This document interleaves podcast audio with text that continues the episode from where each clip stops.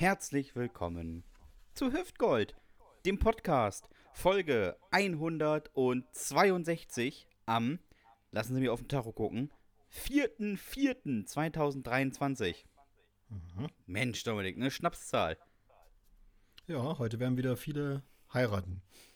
Ja, richtige Ottos. so weil die sich dann einfach das Datum auch besser merken können. Ja, finde ich irgendwie, ir- irgendwie finde ich das traurig, dass man sich so ein Datum raussuchen muss, damit man sich das besser merken kann. Ich meine so, ey, das ist so ein Datum, das könnte man sich merken können. Naja, manche wissen ja auch nicht mal mehr den Geburtstag irgendwie ihres Partners oder ihrer Stimmt. Partnerin. Stimmt. So, das haben sie auch so eine, gut, dass es die Handyfunktion gibt. Aber dann sei doch wenigstens klug und nimm deinen ähm, dein Hochzeitstag direkt als Passwort fürs Handy, weil das gibst du so oft ein, das kannst du nicht verbaseln. Das ist mal, das ist mal ein richtiger Lifehack von dir. So, und das So- Minute, so- Dominik. Also, So liebe ich unseren Podcast, ja, dass Ja. wir wirklich auch mal, wir geben auch mal wirklich Tipps fürs Leben, Ja. die man gebrauchen kann. es ist, du Hört- merkst dir, entweder merkst du dir dadurch sehr, sehr gut den Hochzeitstag oder du schraubst dein Handyverhalten extrem nach unten. Eins von Ja, beiden das- wird, wird sich regeln. Ja. Ne? Also, scheiße ist dann auch, wenn du, scheiße ist dann aber auch, wenn du dich irgendwann scheiden lässt und du trotzdem immer noch diese, diese genau diese Kombination hast die ganze Zeit. ja, Und immer wieder und immer wieder haust du dir vor die Stirn und denkst so, ah, Mann, ich wollte doch nicht mehr dran denken. Ach. Ja, aber du kannst ja, wenn du schlau bist, änderst du ins Scheidungsdatum. ja, genau. Oder du legst das Scheidungsdatum auf den Hochzeitstag. Das ist natürlich Endlevel. Das, das ist richtig großer Sport. Ja, das dann. machen die hast- Profis. dann, dann, dann bist du wirklich, dann bist du in der Champions League angekommen, auf jeden Fall. Also für alle frisch bezogenen aktuell, die äh, überlegen zu heiraten, überlegt euch auch ein Datum, wo man gut sich scheiden lassen kann. Es sollte ein Großteil äh, der nächsten zehn Jahre in, unter der Woche fallen, weil äh, da- das Standesamt muss offen sein. Also merkt euch das. Ja. Für weitere Tipps folgt uns gerne. Ja, folgt uns in den sozialen Medien. Gar kein Problem. Ja. Fängt ja Ah. gut an heute. Wirklich, wirklich. Wer ist es eigentlich, der da so zärtlich in eure Ohren haucht? Er ist der Rolf Zukowski der Moderation. Der fünfte bei ABBA, der siebte bei den Jackson 5. Er hat sich in den letzten Wochen offensichtlich einen dicken Schnauzbart wachsen lassen und nennt sich selbst nur noch die Schenkelbürste. Manchmal. Was ist das denn, ey? Quatsch. Liebe Grüße an die Person, die mir diesen, diesen Begriff eingeflößt hat. Manchmal stellt er sich nachts an die Terrassenfenster der Nachbarschaft und glotzt gegen Wohnwände, während sich die Hausbewohner auf den Sofalandschaften räkeln. Großgezogen wurde er von zwei stummen Mönchen, die immer zu ihm gesagt haben, er solle aufhören, an sich rumzuspielen, davon bekommt man haarige Hände. Er ist der Poetry Slammer mit den haarigsten Händen. Wenn er wo auftritt, wenn er irgendwo auftritt, dann kündigt er es immer als Soloshow an. Nein, Quatsch, Ja. das macht er nicht. Denn es ist eigentlich nur ein Auftritt und er ist ein Ehrenbartels. Er ist genauso groß geworden wie ein Zwölfjähriger, der genau seine Größe hat. Jeden Abend reibt er sich mit Franz Brandwein ein. Die Allgäuer Latschenkiefer der Nation. Klemmen sie sich ihr Geschlechtsteil nach hinten, wenn sie eins haben, und rufen sie ihren nahestehenden Verwandten an. Denn der menschliche Ronald McDonald ist wieder da. Diese Woche hat er sich eine Eigentumswohnung in Bremen-Teneva zugelegt. Jawohl. Nicht, weil er sie braucht, aber er wollte einfach mal eine Bude im Plattenbau haben. Für die Street Credibility und so. Hier ist er, live und in Hornhaut Umbra, der flapsig filzige Dominik Bartels. Hornhaut umbreit. Das ist aber wirklich mal eine eine rausgehauen, wa? Ja, die Trendfarbe. Sehr schön. Trendfarbe in Bautzen und Chemnitz. So, so wie der Senf. So, ich revanchiere mich natürlich wieder sehr gerne, auch diese Woche. Klingeling und Ding Dong, schon wieder ist eine Woche rum. Und der ohne Rundfunkgebühren finanzierte Hüftgold-Podcast meldet sich wieder zum Dienst. Mit dabei natürlich auch wieder unser aller Lieblingspossenreißer und Klassensprecher. Frisch geduscht, geduscht sitzt er seit dem Tatort am Sonntag vor dem Mikro und wartet, dass es endlich losgeht. Wir müssen uns etwas beeilen, denn sein Urinbeutel ist schon relativ voll und seit seinem Renteneintritt macht die Prostata, was sie will. Sehr unangenehm das Ganze. Vor allem für Zivi Fiete, der zweimal am Tag vorbeikommt, Tabletten hinstellt und die Bude durchlüftet. Dabei muss sich der arme Junge die Geschichten unseres Frührentners anhören, wie er damals, wie er damals mit Uli Borowski um die Häuser gezogen und in irgendwelchen dunklen Bremer Eckkneipen versumpft ist. Oft wurden sie noch vor Sonnenaufgang rausgeschmissen. Scheiß Jugendschutz. Dabei waren sie doch schon zwölf. Heute Abend dagegen schlürft er wieder genüsslich an seiner Weißweinschorle und schaut bei StudiVZ nach, was seine erste große Liebe aktuell so macht. Und während sie in Lappland Polarlichter fotografiert, sitzt er auf dem Westersteder Marktplatz und spielt Monopoly. Gegen sich selbst. Aus dem Kofferradio neben ihm schallen die größten Hits der südböhmischen Blaskapelle Pomeranzengeschwader, die er mal live auf der Weihnachtsfeier der Ammerländer Pilzfreunde erleben durfte. Freuen wir uns gemeinsam auf seine Geschichten aus der Zeit der Trümmerfrauen und Lebensmittelkarten. Hier ist er, der Gandalf aus Westerstede.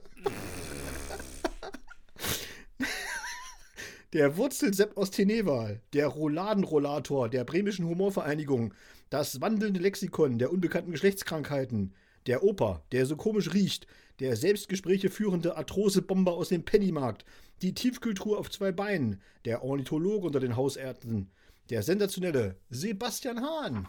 Das bin ich, das bin ich. Naja. Das bist du. Dominik, nach der was letzte Woche, ich glaube ja, war ja die Frage, was die erste, was wir mit unserer ersten großen Liebe verbinden oder irgendwie so ähnlich. Ähm, oder ob Ja. wir noch wissen, wer das ist. Und ich habe mich tatsächlich mal durch die Internetprofile der ähm, Verflossenen, will ich jetzt nicht sagen, aber der, der, der liebgewonnenen Mitmenschen um mich rum aus frühester Jugend geklickt. Und ich kann sagen, äh, aus einer ist ja nichts geworden, aber aus einer anderen auch nicht. Die ist nämlich mittlerweile Zahnärztin bei der Bundeswehr. Und Oh, also da bin ich auch glücklich, dass wir nicht zusammengekommen sind. Alter, Zahnarzt bei der Bundeswehr, das ist ja. Hui. Das willst ja auch nicht. wann, wann warst du verliebt in sie?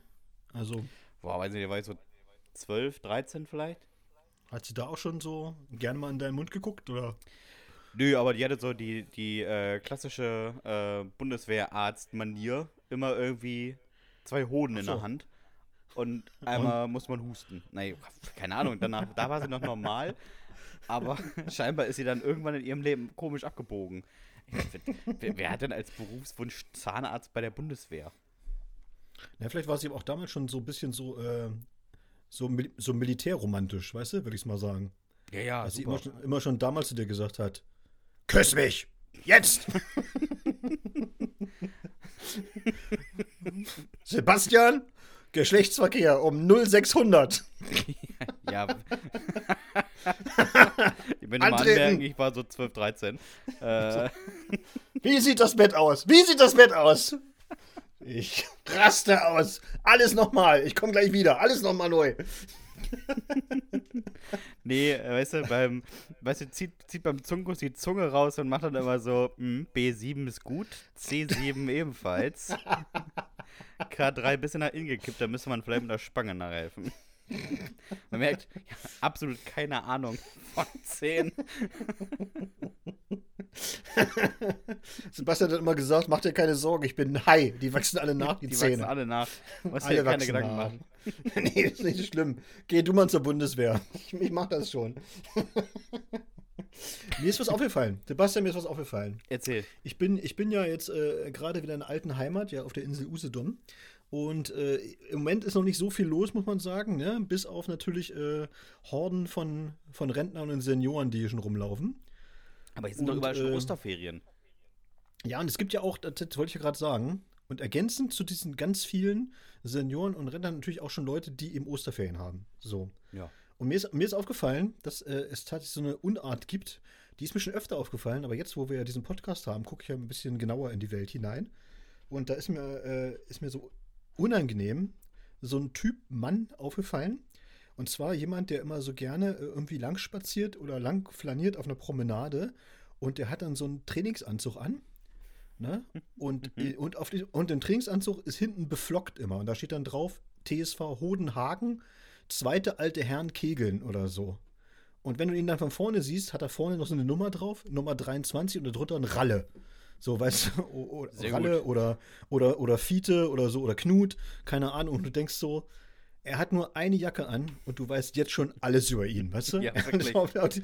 Es ist alles gesagt eigentlich. Über Ralle ist alles gesagt. Mit einer Jacke. Bosel Club Hambergen 07. Ja, sowas, ne?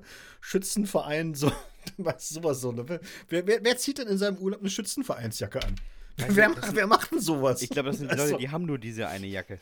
Das ist unglaublich. Es muss so sein. Und, dann, und das, da siehst du mal wieder so dieses typische, du wirst es ja wissen, so als, als Psychologe, diesen typischen äh, Filtereffekt, den man dann hat. Als ich anfing, darauf zu achten, ist mir aufgefallen, wie viele damit rumlaufen. Ne, das ist, also wenn man jetzt normal rumläuft, hat man ja diesen Fokus nicht da drauf, ne? Dann sieht man das ja nicht so. Ja, ja. Aber wenn man, dann, wenn man dann wirklich erstmal angefangen hat, darauf zu achten, da fällt einem einfach auf, wie viele Leute mit Jacken rumlaufen, wo einfach unmögliches Zeug draufsteht. Und da rede ich mal noch gar nicht irgendwie von irgendeiner Kreisklassenmannschaft im Kegeln, so, sondern auch so wirklich völlig sinnbefreite englische Ausdrücke. Was, was soll das eigentlich im Grunde genommen? ja. oder Sprüche-Shirts. So, nee, die kommen mit so einer Jacke an und vorne steht irgendwie so ein Markenname und hinten dann The Spirit of Life. Das ist also ein Adler. Und du denkst so, was, was ist denn bei dir los? Wer zieht denn sowas an? So, also, nee. Da kann ich aber sagen, auch auf, tatsächlich auf Usedom gesehen, als wir das letzte Mal zusammen da aufgetreten sind, ein junger Mann mit einer so lilafarbenen Jacke, auf der vorne, vorne, sehr prominent, ein großer, pinker Flamingo, aber nur so als, als Umriss war. Nur das. Und hinten stand drauf Pelikan. Wo ich dachte, nicht mal das. Nicht mal das ist richtig. Wenn nicht das, wenn nicht mal das stimmt, was, wer hat dann die Jacke gebaut? Oh, Das ist wirklich, das ist wirklich so herrlich. Aber dass ich Leute sich da wirklich auch so überhaupt keine Gedanken machen, ne? So, das ist, ich meine, ich habe ja gar nichts, mir ist es ja scheißegal, soll jeder rumlaufen, wie er will. Also auch von den Farben her ist alles okay oder so. Aber wenn du natürlich irgendwelche, also irgendwelche Sprüche da drauf hast, dann musst du ja auch einfach damit rechnen, dass dass es Leute gibt, die sich das einfach durchlesen. Wenn du zum Beispiel irgendwie an der Kasse stehst oder so und bei dir steht halt hinten irgendwas drauf. Ja, das ist doch klar, dass du irgendwie denkst so, ja, ne?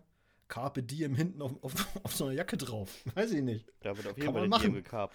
Aber ich finde, ich finde, an sich ist das richtig cool oder ein angenehmes Hobby oder eine Beschäftigung zumindest, im Urlaub Leute einzuschätzen und zu versuchen zu erraten, was sie tun.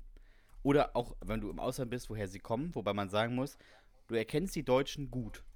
In der Ja, Regel abs- erkennst du sie sehr gut sogar. A, weil sie Absolut. immer sehr laut Deutsch, Deutsch reden. Oder wie sie sich anziehen oder wie sie sich verhalten. Daran. Und dann gibt es noch die Zusatzsteigerung. Und mein Vater kann das nämlich sehr gut. Liebe Grüße. Der kann nämlich im Urlaub nach 40 Millisekunden sagen, was diese Leute beruflich machen. Und Ist das so? vor allem kann er sehr gut Lehrer erkennen mit einer Trefferquote von, ich will jetzt nicht lügen, mindestens 98 Prozent. Das heißt, er geht einfach irgendwann zu Leuten hin und sagt, was machen sie beruflich? Und die Leute sagen, völlig verwirrt, äh, Lehrerin, warum? Zack, bumm, getroffen.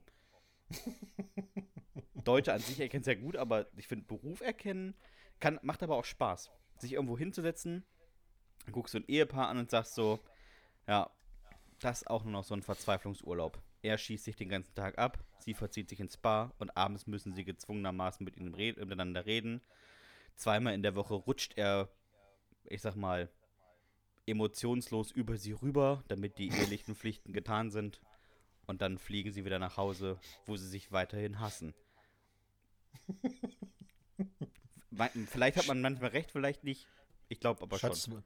Schatz, wollen wir uns einfach mal, wollen wir uns auch mal wieder zwei Wochen woanders hassen? Richtig. Lass uns doch hassen, dafür aber teuer. ja, genau. Ich finde ja auch mal diese, die, äh, auch mal Lehrer sind auch zum, zum Beispiel so eine, so eine Berufsgruppe, die du auch ganz gut erkennen kannst im Restaurant. Es sind nämlich immer äh, gerne mal Leute, die sich äh, tatsächlich ein- Dessert bestellen mit zwei Löffeln. Och, Ja, naja. Hab ich auch schon. das ist, äh, ja, du bist ja auch sowas. ja, aber ich bin kein Naja. Lehrer. Naja, naja, aber die andere Hälfte. Ja, das Also stimmt. von daher, so, passt ja dann schon wieder, weißt du? Ja, Wär die stimmt. Treffer, Trefferquote wäre schon wieder versenkt, im Grunde genommen. Ja, stimmt. So. Aber weißt du was, weißt du, wann Lehrer sein schlimm wird? Na? Wenn die Person, mit der du unterwegs bist, eine Brille an einer Kette um den Hals trägt. Oh, dann hast du es dann hast du es geschafft. Dann ist sie, also wenn sie nicht gerade 65 ist oder auf die 70 geht, wo man sagen könnte, so ja, die Brille wird so häufig gebraucht, es lohnt sich nicht, die wegzupacken. Aber wenn du die Brille an der Kette um den Hals trägst, ist schon im jungen Alter ein Statement. Ja. Aber ich kenne ja tatsächlich auch Leute im öffentlichen Dienst, die noch nicht mal 30 sind und schon mit Einstecktuch rumlaufen. Alter, Oh Gott. als Mann. Als Mann mit einem Am Einstecktuch besten durch die Dominik Gegend im, laufen. im Polo-Shirt. So, was ist, weißt du, wo du denkst, so, was ist denn, was ist denn bei dir verkehrt? Das, Ein Stecktuch im Polo-Shirt. das kann jeder machen, was er will, aber das ist ja nun schon auch ein Statement. Kann man nur machen. Muss man wollen, sage ich immer, Dominik. Muss Ja, man wollen. genau. Ja, es gibt ja halt auch so, so, so Sprüche, wo du auch denkst, so, die könntest du auch äh, sehr, sehr gut, äh, also die könntest du sehr gut ergänzen. Letztens stand irgendwie auch jemand auch an der Kasse vor mir und dann stand irgendwie äh, Bier am Morgen hinten auf seinem Shirt. Und wahrscheinlich war die Ergänzung vorne drauf. Und dann dachte ich nur so, Bier am Morgen und habe dann spontan ergänzt, Bier am Morgen schmeckt genauso scheiße wie am Abend. Ja, so. wirklich. Kackreiz um die so- Mittagsstunde. So, das sind aber so tatsächlich, oder, oder diesen Bauch hat Bier geformt. Du denkst, was, was, was soll das? So eine Was Shirt finde ich aber tatsächlich auch sehr peinlich einfach. Ja, die ist einem wirklich peinlich. Ah, Ja. das ist wirklich schön. Nichts reimt sich auf Otze. Oh ja, ey. Fick dich. Schlimm. So, wir haben, äh, wir haben Fragen bekommen, Sebastian. Ja. Uh, Dominik. Und zwar von, von Zeit. Shirin. Ja, von Shirin. Und äh, die hat sogar eine ganze Menge Fragen an uns. Finde ich super. Vielen Dank an dieser Stelle erstmal an Shirin. Und die erste Frage kommt auch gleich mit einer alte Leute-Erklärung hinten dran. Für Dominik. Also, das, das bin, bin ich ja dann wohl. Ja, Schönen Dank, schön, warum? Schön, schönen Dank, Shirin. Hätte ich jetzt gerade noch so gewusst. Und sie fragt: Nutzt ihr die Snooze-Funktion? Also das Wegdrücken des Weckers und sich nach sieben bis zehn Minuten nochmal wecken lassen. Nee. Ich auch nicht. Ich nutze äh, die Funktion, dass irgendeiner schreit, äh, ob, ob, ich, ob ich verschlafen habe. So. Ja, okay, das habe ich, äh, das habe ich nicht. Aber ich nutze A die Funktion, dass ich meinen Wecker im Schlaf nicht höre und Okay. immer durch einen sanften Kniestoß in die Nierengegend geweckt werde. Ähm, und dann bin ich tatsächlich noch so fünf Minuten einfach nicht in der Lage, körperlich aufzustehen, weil äh, ähnlich wie bei einem Leichnam mein komplettes Blut si- sich in die dem äh, Erdboden zugeneigte Richtung gesammelt hat und mein schwaches Herz es erstmal durch den restlichen Körper pumpen muss. Ähm, und dann nach so drei, vier, fünf Minuten stehe ich einfach auf. Also ich kann, ich kann tatsächlich äh, für mich sagen, ich kann sehr gut aufstehen. Ich habe das äh, Problem gar nicht. Also es muss auch nicht unbedingt ausgeschlafen haben. Mich kannst du dann auch irgendwann, irgendwann wecken. Ich springe dann auf und dann geht's los, im Grunde genommen. Aber es ist halt einfach, aber morgens ist halt einfach auch nicht so meine Tageszeit. Ich bin halt einfach auch wirklich ein Nachtmensch. Ja. Äh, muss, muss ich einfach sagen. Also, und äh, ich bin dann zwar wach und funktioniere auch tatsächlich oder so, aber es ist halt nicht. Also, Du nicht kannst so schon meine. froh sein, dass Comedy-Shows oder dieser Podcast hier abends aufgenommen werden. So ist es. Wenn du das morgens mit mir um sieben machen würdest, würde ich wahrscheinlich äh, einfach nicht sprechen. Was, was, was viele da draußen jetzt wieder sehr sympathisch finden würden, ja? Ja, ja. wenn, wenn der einfach mal nichts sagt. Aber ich finde, also bei mir war das so, ich war früher auch ein absoluter Nacht Nachtmensch und habe auch ganz viele Sachen wirklich spät gemacht. Also von Hausarbeiten über, über irgendwie Abschlussarbeiten oder Lernen und so ein Kram. Das habe ich alles immer im, fast im Dunkeln. Also wenn es draußen dunkel war und auch durch Poetry Slam und lange wach bleiben. Ähm, aber unterdessen in so einem, ich würde mal sagen, geregelten Tagesablauf hat sich mein Körper darauf eingestellt, dass um 5.20 Uhr spätestens der Wecker klingelt. Und Alter, ja, 5.20 Uhr. das Ding ist, weißt du, was das Schlimme ist, Dominik? Wenn ich jetzt am Wochenende ausschlafe, dann sagt mein Körper nach spätestens acht Stunden, so, fertig. Wir wachen jetzt auf. Das heißt, wenn ich, warum auch immer, an einem Freitag um 23 Uhr ins Bett gehe, sagt mein Körper am nächsten Morgen um sieben, so, wir sind fertig. Wir stehen jetzt auf. Und dann kann ich auch beim besten Willen nicht mehr einschlafen. Das ist bitter. Das Ja, ist richtig bitter. Das ist richtig bitter. Ich habe Das ist richtig jetzt bitter. schon, ey, ich bin 32, habe senile Bettflucht, Dominik. das ist richtig, richtig bitter. Und dann habe ich auch noch einen Hund, der, der das so großartig findet, wenn man um 7 Uhr aufsteht, weil er denkt so, ja, wir sind alle wach, geil. So, das heißt, ich mein, selbst wenn ich um 7.02 Uhr noch schlafen würde, ich würde geweckt werden.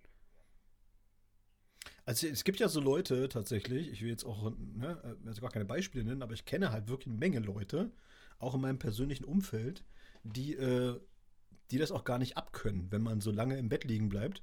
Weil sie das Gefühl haben, dass sie dann irgendwie nicht produktiv sind, weißt du? Oder nicht nichts. Also, dass, dass sie den Tag verpennen Ja, ja. oder den, den, den Tag irgendwie nicht richtig nutzen oder wie auch immer da so, ne? Oder rumgammeln und so. Und dann denke ich mir immer so, ja, aber wo ist denn das Problem? Ja, wirklich. Bin ich ist? Börsenmakler? ich muss doch überhaupt nicht produktiv sein. Warum muss ich denn produktiv sein? Also wer verlangt das denn? Also das ist- ist, das ja war- meistens, weißt du, so ein, ist ja meistens so ein selbst auferlegter Druck, ne? Dass man so sagt, so, aber ich muss doch irgendwas gemacht haben, ich muss doch irgendwas vorweisen, ich muss doch irgendwie an dem, an, am Tagesende irgendwie sagen, das und das habe ich heute geschafft oder so. Und ich habe das, ich habe diesen Drang gar nicht. Also ich könnte auch einfach Ja. am, am Tag, am Ende des Tages sagen, heute habe ich mal wirklich gar nichts geschafft. Es war ein sehr schöner Tag. Dominik, danke. Dominik Badels, öffentlicher Dienst. Aber das ist doch, das habe ich tatsächlich auch ähm, durch, durch einen ähm, ja, Bekannten, der dann meinte so, ja, du musst auch sehen, so Leute irgendwie wie Bill Gates oder Elon Musk oder Mark Zuckerberg, weißt du, die stehen morgens um halb vier auf und dann sind die schon produktiv, wenn alle anderen noch schlafen. Und ich denke mir, ja, wer will das? Also, warum will ich morgens um halb vier anfangen, produktiv zu sein, während alle anderen schlafen? Ich meine, ich könnte das Beste der Welt machen und würde mich umdrehen und sagen, habt ihr es gesehen? Und der wäre einfach keiner. Oder wie er dachte so, ja, Mark Wahlberg, der äh, Schauspieler, der geht morgens um vier Stunden ins Training und der ist Multimillionär. Ja, aber der ist ja nicht Multimillionär, weil er morgens um vier ins Training gegangen ist, sondern weil er so ein paar Filme gedreht hat. Das, hat ja, das ist ja, steht ja gar keine Relation zusammen. Zudem kann er sich das einfach leisten, morgens um vier ins Training zu gehen und um zwölf zu sagen, ich leg mich nochmal sechs Stunden hin. Das kann ja auch der Normalverbraucher gar nicht. Ja, das, das, da muss ich dir recht geben. Das glaube ich auch, dass Leute, die, wie jetzt Mark Wahlberg, die dann irgendwie um vier zum Training gehen oder so, machen das ja aus bestimmten Gründen. Nicht, weil Ja. sie, weil sie irgendwie sagen, ich, ich bin jetzt äh, hyper, hyper fitmäßig oder so, äh, ne? Die trainieren ja dann nicht deswegen acht Stunden länger. Das Nee. ist ja Quatsch. Ne, der geht wahrscheinlich morgens um vier ins Fitnessstudio oder in seinen Fitnessraum oder so, weil er da seine Ruhe hat und ihm keiner auf den Sack geht, sag ich mal, und nicht dauernd das, Kli- das Telefon klingelt oder wie auch immer.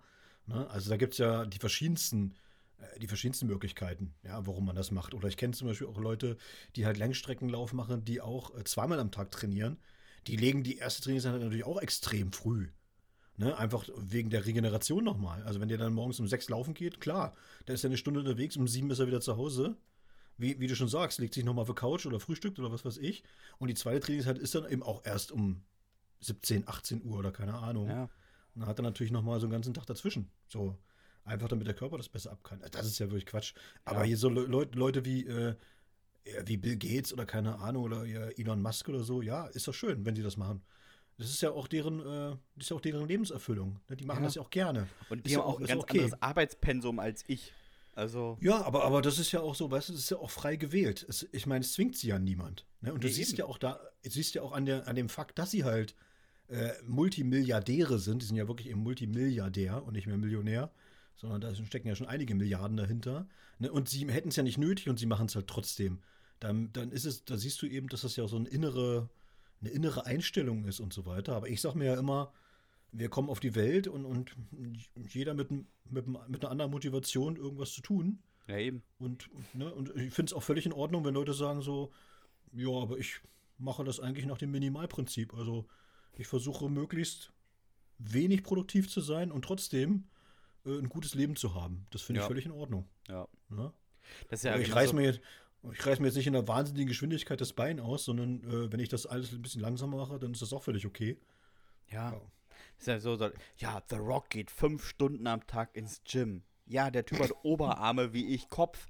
Also, der, der, der dickere Oberarm als ich Beine. So, da, der muss halt auch so viel trainieren, damit diese Dinger irgendwie am Leben gehalten werden. Äh, Das ist ja, du kannst dich doch nicht mit so jemandem vergleichen. Ja, der macht 4000 Kniebeuge morgens. Ja, juckt. so. Und, das, wenn ihn das glücklich macht, lass ihn doch. Vielleicht habe ich heute Morgen Smacks gefrühstückt. Also, das ist doch kein Ja, Vergleich. das ist. nee, das ist aber so, wie du sagst, das muss man halt wollen. Ich meine, du ke- kennst ja auch ganz viele so Politiker, die also Spitzenpolitiker, die halt auch einen so dermaßen durchgetakteten Tag haben. Und da denke ich mir dann auch immer so, aber will ich das? Ja, guck dir also, die mal an, weißt wie alt die also- aussehen.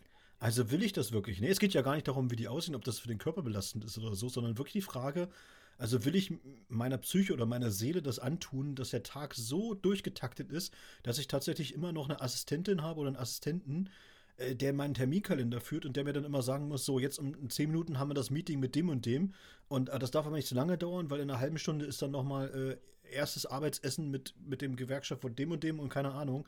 Und so geht das ja den ganzen Tag, das ganze Jahr über. Und da ist nie irgendwie mal, dass du einfach mal ja. Pause hast oder so. Ja. Und dann, dann ist wahrscheinlich eben der Lohn dafür eben, dass du eben furchtbar wichtig bist. Aber Super. Ja, äh, die Motivation musst du halt, nee, ich finde das auch völlig okay. Aber du musst halt diese Motivation musst du halt auch haben, dass du sagst, okay, wenn ich jetzt ganz, ganz wichtig sein will und äh, an den Hebeln der Macht sitzen möchte, dann ist eben der Preis, den ich dafür zahlen muss, der, dass ich eben äh, auf wahnsinnig viel Freizeit und damit eben auch Freiheit, das darf man ja nicht vergessen, das ist ja damit verbunden, auf wahnsinnig viel Freiheit eben verzichte. Ne? Ja. Weil, und ich bin zum Beispiel so ein Mensch, der sagt, also das höchste Gut, was ich für mich vor, was ich mir selbst vorstellen könnte, ist halt wirklich Zeit zu haben und diese Zeit eben so zu nutzen, wie ich das gern möchte. Und das ist für mich so der Inbegriff von Freiheit, weißt du? Ja, gar, genau. nicht mal unbedingt, gar nicht mal unbedingt nur Zeit zu haben, sondern mit dieser Zeit auch das anzufangen, was ich gern möchte. Und wenn das eben ist, dass ich da zwei Stunden auf der Couch liege und die Punkte an der Raufasertabete zähle, dann ist es halt so. was? Ja. Ist so. Ja, das Aber weißt so. du, ich war ähm, 2020 für so ein Oldenburger Projekt für, ähm, für Ehrenamtliche mal so also Schirmherr, ziemlich kurz vor Corona. Und dieser eine Tag, der, ähm, der nannte sich so der Pressetag. Das ist so, du wirst halt eingeladen, dann gehst du in mit den ganzen Veranstaltern hier mit Roten Kreuz und mit so ein paar Leuten, gehst du auf so ein, an so einem Podest, dann stehst du da, sitzt an so einem Tisch, ehrlich gesagt, äh, und dann sind da so sieben Pressevertreter und stellen halt Fragen. Zu dem Projekt, mhm. dir, zu dir selbst, wer bist du und bla bla bla. Und das ging so ungefähr eine Stunde. Und ab diesem Zeitpunkt wurde man einfach mit einem Bulli von Einrichtung zu Einrichtung gefahren, wo diese Schüler und Schülerinnen ihr freiwilliges Ehrenamt machen können. Das waren so Praktika in den Osterferien, zwei Wochen ähm, im Pflegedienst, im mobilen Pflegedienst, in Altenbetreuung, all so ein Kram. Und dann ist man einfach, wie lange sind wir durch die Gegend gefahren? Die Pressekonferenz war um neun bis vielleicht halb elf. Und bis 19.30 Uhr sind wir von Einrichtung zu Einrichtung gefahren und teilweise nur, um Hallo zu sagen mit irgendeinem Schüler und für, für die LWZ oder so ein Foto zu machen und dann wieder zu fahren. und dieser Tag war unendlich anstrengend. Und ich musste ja, ja, nicht mal was machen. Ich musste nur einfach meine Fresse irgendwo hinhalten. Ich musste ja nicht viel denken dabei. Ich musste nur irgendwie drei Fragen beantworten. Hallo, mein Name ist Sebastian. So, und dann bin ich wieder zum nächsten Ding da gefahren worden. Ich musste nicht mal selber fahren. Und dann stelle ich mir das vor, wenn du dann so Politiker bist ganz ehrlich, ne, ich würde die Snooze-Funktion nutzen. Dann würde ich snoosen. Und so richtig doll. Bis jemand ja, reinkommt genau und sagt, übrigens, wir müssen in fünf Minuten los. Aber das ist genau das Problem, weißt du, dass, äh, dass diese Leute in den Positionen, und dazu zähle ich jetzt ja auch mal irgendwelche Konzernchefs und, und keine Ahnung, und Leute, die halt wirklich, also die richtig gerne arbeiten auch und richtig gerne produktiv sind. Was, wie gesagt, völlig okay ist. Das Problem ist nur, dass diese Leute dann meinen, dass ihre, ihre Lebenseinstellung, ihr Weltbild genau das Richtige ist für alle anderen auch. Und da fängt ja. das Problem halt an, weißt du? Ich hasse ja grundsätzlich immer Leute, und muss ich diesmal wirklich auch mal sagen, richtig radikal, dass ich die wirklich auch hasse, sind Leute, die einfach so missionarisch unterwegs sind. Weil ich ja. immer denke, so, jeder, der irgendwie auf irgendeiner Weise irgendwie missioniert, der geht mir völlig auf den Sack. Wo ich dann immer so, wenn, wenn Elon Musk meint, er muss halb vier aufstehen und bis abends 23 Uhr arbeiten, dann sage ich mal, Elon, mach es. Ne? Ja. Wenn du, da, wenn du damit glücklich bist, völlig okay. Aber ne, akzeptiere einfach auch oder toleriere auch, dass es Menschen gibt, die sagen so, weißt du was, drei Stunden Arbeit am Tag reichen auch aus. Ja. Mehr, mehr habe ich keinen Bock. So, Richtig. das muss halt auch okay sein. Und das ist so ein bisschen das Problem in diesem Land. Deswegen fangen ja Politiker auch immer wieder an zu sagen, alle sollen länger arbeiten, alle müssen irgendwie äh, noch effektiver werden und, und solche Sachen. Und dann immer so, ja, aber nur weil ihr das gerne wollt, muss es ja nicht richtig sein. Ja? Also, ja, lasst die Menschen doch einfach mal so sein, wie sie sein wollen. Ist so. Ist so. Äh, wollen wir mal eine nächste Frage machen, Dominik? Ähm, ja, gerne. Wie aufgeschlossen gegenüber seid ihr der Digitalisierung? Das ist wirklich eine gute Frage, Shirin. Und ich werde dir auch eine differenzierte Antwort dazu geben. Ich bin, ich bin grundsätzlich eigentlich ein, äh, ein Freund der Digitalisierung, äh, stelle aber zunehmend fest, dass dass wir wieder mal als Menschen das Problem haben, dass wir irgendwas erfunden haben. In diesem Fall halt eben, äh, Digitalisierung ist ja jetzt keine Erfindung, aber ich sag mal so, die findet ja in allen Lebensbereichen statt und sie soll uns ja eigentlich das Leben und das Arbeiten erleichtern. Tut sie aber gar nicht, weil wir natürlich eben ganz viel Mist noch damit nebenbei machen. Ja? Also ich sag mal so ein Beispiel, wenn du irgendwo jetzt in so einer, in so einer Firma bist und du kannst jetzt äh, tatsächlich mit Excel ganz viele Tabellen machen. Mhm. Für allen möglichen Kram. Ne? Dann hat das früher niemand interessiert, wenn du die händisch machen musstest. Weil jeder gesagt hat, oh, Schweinearbeit, Alter, so eine, oh, nee, lass mal gut sein. Diese ganzen Ordner jetzt da weißt du, alle durchfühlen, die Zahlen zusammenschreiben, voll kompliziert, voll assi und dann so ein Tortendiagramm machen. Oh, nee, oh, nee lass mal gut sein. Ne? Heute, wo das ja wo das auf Knopfdruck oder mit, mit so, mit, ich sag mal so, relativ überschaubaren Aufwand möglich ist, meint jeder, dass er zu allen möglichen Scheiß 27 Tabellen, 33 Präsentationen und 26 Statistiken braucht, nur weil es die Digitalisierung einfach hergibt. Und das ist das, was mich stört. Also das, äh, die Digitalisierung hat nicht, nicht dazu geführt, dass irgendwas effizienter geworden ist oder dass uns das Leben erleichtert wurde, sondern wir haben nur ganz viele Dinge äh, verlagert oder noch komplizierter gemacht, als sie vorher eh schon waren. Ist so meine, äh, mein, mein Empfinden, sage ich mal. Ne? Ja, ne? ich finde, ähm, ja, es, es wird, manchmal wird es ein bisschen zu viel genutzt. Aber ich finde auch, es gibt immer einen Punkt, der richtig doll gegen Digitalisierung spricht oder dem im Wege steht. Und das ist tatsächlich oft der Mensch.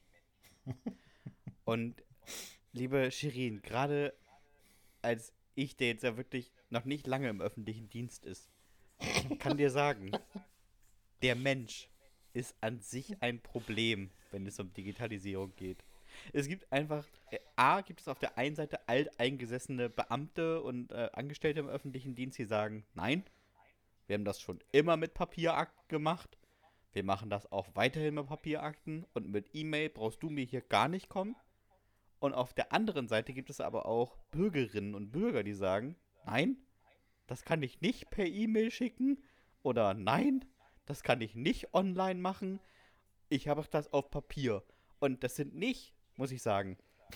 Auf beiden Seiten sind das nicht unbedingt Leute, die äh, 60, 70, 80 plus sind, sondern es sind auch einfach irgendwelche Vollidioten in den 30ern, die sagen, nee, das will ich nicht. Dann haben die meine Daten. Wo ich mir denke, die, ob du mir eine E-Mail schickst, in dem dein Antrag ist, ne? Oder ob du mir den Antrag ausgefüllt per Hand gibst. Deine Daten kriege ich dann so oder so. Also, da ist die Digitalisierung nicht dran schuld. Ich persönlich finde es eine unendliche Arbeitserleichterung. In dem Fall Digitalisierung. Und ich finde auch Digitalisierung im Alltag einfacher teilweise als, wie sagen wir mal, vor 25 Jahren war. Ja, das stimmt schon, da hast du recht. Aber ich gebe dir jetzt mal ein Beispiel. Und ich habe dir zwei Beispiele, äh, wo Digitalisierung eben dazu führt, dass, dass äh, der, der Bürger oder der, der Nutzer an sich äh, viel mehr Arbeit hat und ihm das auch wirklich eben als digitaler Fortschritt verkauft wird. Nimm mal zum Beispiel Bankgeschäfte. Ja. Heute hat, heute hat im Grunde genommen jeder hat heute Online-Banking. Ja. Ne? Oder ich sag mal so mindestens 90 Prozent haben wahrscheinlich Online-Banking. Und das führt eben dazu, dass eben Filialen geschlossen werden von den Banken, dass da eben auch kein Mensch mehr am Schalter sitzt und so weiter, weil ja jeder im Grunde genommen es von zu Hause aus machen kann. Aber mhm. was ist, denn eigentlich, was ist denn eigentlich passiert? Natürlich wird uns das verkauft und gesagt wird, oh, guck mal, Dominik, aber das ist doch total super. Du brauchst jetzt da nicht mehr hinlaufen, du brauchst keinen Überweisungsträger ausfüllen, du kannst das alles per App machen und, und am Computer und so weiter. Und das stimmt ja auch und das ist ja auch sehr bequem, finde ich auch gut. Aber Fakt ist doch, dass ich jetzt die Arbeit von den Schalterleuten mache. Ich zu Hause mache sie. Ist, ist und, ich, und, und ich zahle trotzdem mehr Bankgebühren als vorher. Und dann denke ich mir so, ist eigentlich ein geiles Geschäftsmodell, dass man den Leuten sagt so, ja, aber guck mal, ist doch digital. Ist doch voll viel cooler. Du kannst alles zu Hause machen. Du brauchst gar, ne, da brauchst du gar nicht mehr vorbeikommen. Mach das einfach mal alles zu Hause alleine. Ist total super. Zweite Beispiel, das Finanzamt. Das Finanzamt fordert ja von, von mir zum Beispiel als Gewerbetreibenden, äh, als, ne, als derjenige, der einen Verlag hat, dass ich alles über Elster mache. Ich muss mhm. alles über Elster machen. Ich muss Umsatzsteuervoranmeldungen, Umsatzsteuererklärungen, Jahressteuern, Dingsbums. Alles muss über Elster gemacht werden. Ich muss es dahin schicken. Das Finanzamt selber äh, kommuniziert aber nicht über Elster mit mir, sondern die schreiben mir einen Brief. Ja. Und dann denke ich immer so, wo, ist, Dominik, wo, ist da, wo ist da jetzt die Papier- Logik? Papier ist geduldig, Dominik. Aber wo, wo, wo ist da jetzt die Logik? Also, weißt du, ich, ich muss eine Umsatzsteuervoranmeldung abgeben und die muss ich immer abgeben quartalsweise und immer zwar immer bis zum 10. Wenn die am 11. kommt, dann kriege ich von denen nicht eine Mitteilung per E-Mail oder über Elster, über das Portal, sondern ich kriege von denen einen Brief, in dem sie mitschreiben, so, äh, naja, aber hier, das ist schon ein Tag zu spät, ne? No, du, du, du. Also beim nächsten Mal gibt es aber hier du krieg- Du kriegst, Versäumniszuschlag. kein, du kriegst keinen Brief am 11. Du kriegst einen Brief am Ja, ne? 14. Ne? Wo du denkst, Leute, ganz ehrlich, also, ne, Digitalisierung ist ja alles schön und gut, aber es ist ja keine Einbahnstraße. Also wenn, müsst ihr natürlich auch beide irgendwie so kommunizieren. Gehe ich voll mit. Und so, und so ähnlich ist es eben auch bei der, bei der Deutschen Bahn. So, du gehst halt hin und die Deutsche Bahn sagt dir so, guck mal, wie bequ- bequem das ist. Die so einen schönen, äh, so einen Fahrschein, den kannst du alles zu Hause, kannst du buchen, gucken und so weiter oder so. Aber du machst im Grunde genommen die Arbeit der Bahnangestellten. Weil das Ja. eigentlich deren Job ist. Ne? Aber du sparst dir auch tatsächlich, kann- also ich weiß nicht, du kannst es wahrscheinlich dir noch dich daran erinnern, an die Zeit, wenn man mit der Bahn fahren wollte und gesagt hatte, wir müssen aber drei Stunden vorher am Flughafen sein, weil wer weiß, wie lange wir am Schalter anstehen. Ja, das stimmt. Heute gehst du zum Flughafen hin und dann funktioniert das Terminal nicht. Und alle stehen ratlos da, weil auch keiner da ist, der das Ding bedienen kann. Ja. Da müssen wir erstmal den, da müssen wir erstmal den Service-Hoshi anrufen. Aber der ist auf Standby. Der kommt jetzt, der kommt jetzt nicht mehr aus Hamburg angefahren. Ach so, ja, ist okay, alles klar. Gut. Mhm. Kann sein, dass ihr heute nicht mehr wegfliegt. Ist egal. Nee, nee, nee. Aber ja es, ich, ja, es hat alles seine Vor- und Nachteile, glaube ich. Aber ich, ich persönlich sehe in vielen ähm, Teilen der Welt einen Vorteil. Ja, ich, also das, ich bin ja da, bin ja völlig bei dir. Weißt du, Es ist halt nur- ich bin doch es einfach ist halt, pro weißt du- Baum. Ich muss nicht unbedingt mein Ticket ausgedruckt haben. Nein, du, du verstehst mich völlig falsch. Darum geht es mir ja gar keine nicht. Sorge, verstehe ich nicht. Mir, bei, bei mir geht es ja einfach nur darum, weißt du, es findet einfach keine Kosten-Nutzen-Analyse statt in vielen Dingen. Ja. Und da denke ich immer so, das wäre aber notwendig. Also bei jedem Verfahren, das geht gar nicht um die Digitalisierung, sondern bei jedem Verfahren, was ich neu mache, mache ich ja eigentlich irgendwann mal eine Manöverkritik und sage, hat sich das gelohnt, hat sich das bewährt, ist das okay? Das machst du in deinem Privatbereich ja auch. Du guckst ja halt auch so, wir haben uns jetzt so einen Saugroboter gekauft für was weiß ich, wie viel, ne, hunderte von Euros. Taugt dir eigentlich was? Und dann nach, nach acht Wochen feststellst, ist volle Scheiß, das, das blöde Scheißding oder so, dann überlegst du dir ja auch, hm, Fehlkauf, kann ich es nochmal zurückschicken, umtauschen, wie auch immer oder so. Macht man ja, ist normal. Kleiner Bei der, Digi bei der Digitalisierung äh, tut das einfach niemand. Sondern jeder nimmt das ungefragt hin und sagt sich, ja, ne, ist schon gut, ist, ne, ist auf jeden Fall, können wir auf jeden Fall machen, finde ich super. Und äh, da könnte man ja, ne, wie, im allem, wie bei allem Leben, ist ja die, die Dosis macht das Gift. Man könnte Ja. vielleicht auch ab und, ab und zu sich auch mal überlegen, ist das wirklich tatsächlich sinnvoll, äh, dieses oder jenes zu digitalisieren? Bei vielen Dingen bin ich völlig bei dir, bei vielen Dingen auf jeden Fall. Kein Mensch braucht heute mehr einen, einen Straßenfaltplan oder so eine Rotze, ja, wenn du, wenn du einfach ein Navi hast. Das ist halt einfach geil, muss man einfach mal sagen, wie es ist. Na? Also das ist eine, eine richtig geile Erfindung, ja, keine Frage. Aber es gibt eben auch Sachen, wo ich denke so, ja, weiß ich nicht, ob das so sinnvoll ist.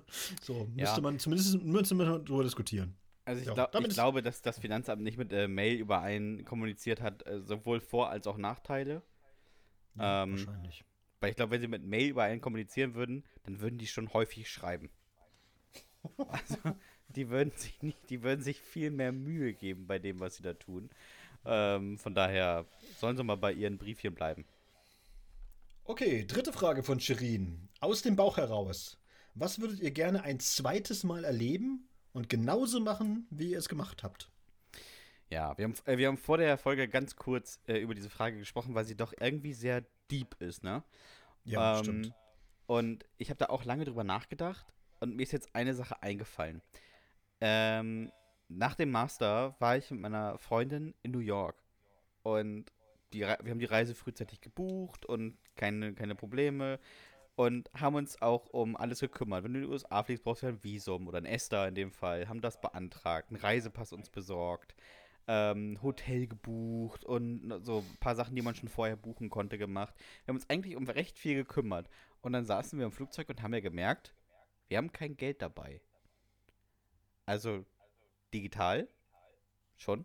Bankkarte, Kreditkarte, American Ex- Express und sowas, kein Problem. Aber keinen einzigen Dollar als Schein.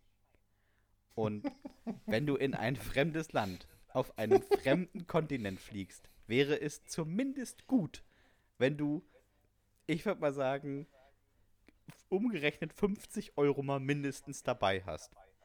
Wir Schon hatten, gut. Wir hatten null und sind im Flughafen John F. Kennedy an den ersten Bankterminal gegangen, haben die Karte reingesteckt und sie kam wieder raus ohne Geld. Und auch im zweiten Automaten kam es wieder raus ohne Geld. Und ähm, wir waren so ein bisschen verwirrt, was man jetzt macht und haben entschieden, wir verlassen erstmal den sicheren Flughafen und gehen in die Welt. Und sind zu einem Ticketautomaten, an dem wir zumindest mal für die äh, U-Bahn zum, ähm, zum Hotel ein Ticket kaufen konnten, äh, mit Karte. Das ging. Und sind damit erstmal zum Hotel gefahren und haben gesagt: So, wir überlegen einfach morgen, was wir machen. Wir gehen jetzt ins Bett und dann überlegen wir morgen, was wir tun. Auch ohne Geld in diesem fremden Land. Ähm, es hat glücklicherweise an dem Tag abends dann nochmal funktioniert, als wir wirklich verzweifelt in, einen, ähm, in eine Bank gegangen sind. Aber dieser Tag ist bis heute absolut in unserem Gehirn geblieben. Als krasse Erinnerung. So dieser, dieser Moment, wo man einfach irgendwie aufgeschmissen ist, aber man weiß, man hat sich selbst. So, und man hat, die, man hat diese Erinnerung für immer äh, in sein Hirn eingebrannt. Und ich glaube tatsächlich, wenn ich, wenn ich jetzt zurückspulen würde die Zeit und ich könnte das alles nochmal machen, Visa buchen, Reisepass beantragen oder andersrum, ähm, Aktivitäten buchen, Flug buchen, ich glaube, ich würde trotzdem kein Geld abheben. Ihr hättet vielleicht auch nicht die Knacks-Clubkarte nehmen sollen. Das, da, daran hätte es auch scheitern können, ja. du brauchst schon eine Kreditkarte, wenn du hinfliegst, ne? Also. Hatte ich, hatte ich. Das ist übrigens nochmal lieben Gruß an die Sparkasse Bremen, ne? Der, der, der größte Betrügerverein der Welt. Da gehst du da mit, ähm, mit deiner Kreditkarte, gehst an den Automaten, schiebst sie da rein, der Automat sagt, gibt dir kein Geld und schmeißt sie wieder raus und die fucking Sparkasse Bremen zieht dir 10 Euro Bearbeitungsgebühr von deinem Konto ab, obwohl du nicht mal Kohle bekommen hast. Dann ruft man da nach dem Urlaub, weil man sieht so, oh, schau an, man hat mir irgendwie 240 Euro Bearbeitungsgebühr abgebucht. Ruft man bei der Sparkasse an und sagen, die sagen einfach am, am Telefon richtig trocken, oh, war wohl ein Fehler. Ja, überweisen wir mal zurück. Und haben es einfach gut geschrieben. Ey, die Ficker haben mir einfach 240 Euro für nichts abgezogen. Für gar nichts. Und hätte Naja, ich mich, nicht, hätte ich mich nicht gemeldet, ne, dann hätten die das auch einfach stumpf einbehalten. Sparkasse Bremen, finde den Fehler. Also, was, Ja, wer, wirklich, ey. wer ist denn bei der Sparkasse Bremen? Ja, kann ich jetzt sagen, ne? Absolute Empfehlung. Also, wenn ihr jetzt da noch Kunden seid, morgen hingehen, ist ja Dienstag, da haben die bestimmt auch irgendwann mal irgendwo einen Schalter geöffnet und sagt: Hier, mein komplettes Geld, gib her, will ich nicht mehr bei euch haben. Richtige Nee, Betrügerbande. Musst du digital machen, kündigen. Alles digital. Und ich habe da mal mit 14 ein Praktikum gemacht, ne? Und ich kann dir sagen, auch hinterm Schalter 80% Arschlöcher. Also wirklich, da war gar keiner nett zu mir. Und ich war 14. Aber ist kein persönliches. Ding jetzt. Ist auch äh, auf professioneller Ebene, würde ich sagen, geht da nicht hin. ist jetzt durch, ne? Geh hier mal irgendwie zu einer ethischen Bank oder so. Also sucht euch ein vernünftiges Konto. Genau. Bin ich voll bei dir. So. So. Aus dem Bauch heraus, beantworte mal deine Frage, bevor ich, Ja, mich, ich hab- bevor ich mich hier noch um Kopf und Kragen äh, Ja, rede und schön- morgen meine Konten nicht mehr funktionieren. Das ist ganz, ganz schön echauffiert. Äh, kommt zur Ethikbank, ist so mein Tipp. Also ich bin da seit Jahren Kunde. Ich bin da Ja, auch. großartig. Großartig. So, äh, aus dem Bauch heraus, ein zweites Mal. Ich habe jetzt auch ein bisschen länger drüber nachgedacht tatsächlich und mir ist aber was eingefallen, was jetzt noch gar nicht so lange her ist. Ich glaube jetzt zwei Jahre und so weiter. Und zwar war ich in Österreich im Urlaub und ähm, der Sebastian weiß das ja. Ich bin etwas höhenfürchtig. Ne? Man kann Etwas, also sagen, so, Dominik, ist, ja, etwas. es ist schon etwas dolle schon. So Wenn Dominik auf Gründen. dem Barhocker sitzt und frühstückt, dann hat er Schweißperlen im Gesicht, ey. Du brauchst das Ei auch nicht mehr salzen. Aus Gründen, sagen wir mal. Und ähm, ich hatte mir äh, vorgenommen tatsächlich, dass ich gesagt habe, so, ich will äh, auf den Hochkönig laufen. Das äh, war ausgeschrieben so als, als, als Wanderung, die man machen kann, ohne alpine Erfahrung zu haben. Und äh, das einzige Problem war halt einfach, äh, dass man also vom Parkplatz, wo man gestartet ist, bis oben zu diesem zu dieser Hütte, die dann ganz, ganz oben ist, auf über 3000 Meter, äh, braucht man halt einfach knapp fünf Stunden. Wenn man gut ist, braucht man fünf Stunden und auf dem Weg ist halt einfach nichts. Also gar nichts. weder eine Schutzhütte noch irgendwas anderes. Da ist wirklich nur Geröll, Berge, Pfade, keine Ahnung oder so. Und ähm, ich habe das dann gemacht. Ich bin ganz, ganz früh hingefahren. Ich war, glaube ich, um, sieben war ich am Parkplatz oder so. War da aber schon der Letzte. Sehr gut. So, ne? Die anderen sind alle schon wahrscheinlich schon weg gewesen oder so. Und ich bin dann tatsächlich eben dann da hochgelaufen und ich muss sagen, das war, für mich war das echt wie so eine Konfrontationstherapie. Also, ich konnte mich ja, aber ich konnte ja auch nicht wieder zurück. Also, ich war ja dann irgendwann drei Stunden unterwegs. Und dann habe ich gesagt, so, ja, nee, zurück, das wird nichts mehr. Also, ne, so viel trinken hast du ja gar nicht mehr mit. Du musst jetzt einfach, du musst dich jetzt da hochkämpfen und so weiter. Irgendwie dann, das waren wirklich teilweise irgendwie so über, über so Leitern wie im Himalaya, weißt du, wo die einfach so eine Baumarktleiter dahingestellt haben. Ja. Und dann haben wir gesagt so, ja, musst du jetzt mal hier diesen Felsvorsprung, den musst du jetzt mal überwinden. Mhm. Und für mich ist, für mich ist das wirklich, also es ist die Hölle. Wirklich, ist wirklich die Hölle. Ich habe ich hab Blut und Tränen geschwitzt, wirklich. Und, äh, und teilweise wirklich auch da, da gekauert, nochmal zehn Minuten, und mit mir selbst gerungen, ob ich das jetzt wirklich mache. Und äh, ich habe es aber irgendwie durchgezogen. Ich bin wirklich oben angekommen so und habe da aber oben noch nicht an den Rückweg gedacht, sondern einfach nur, ich war einfach nur glücklich, dass ich dann da war. Und das war, glaube ich, äh, würde ich tatsächlich noch ein zweites Mal machen. Und tatsächlich auch wieder genau so wie da.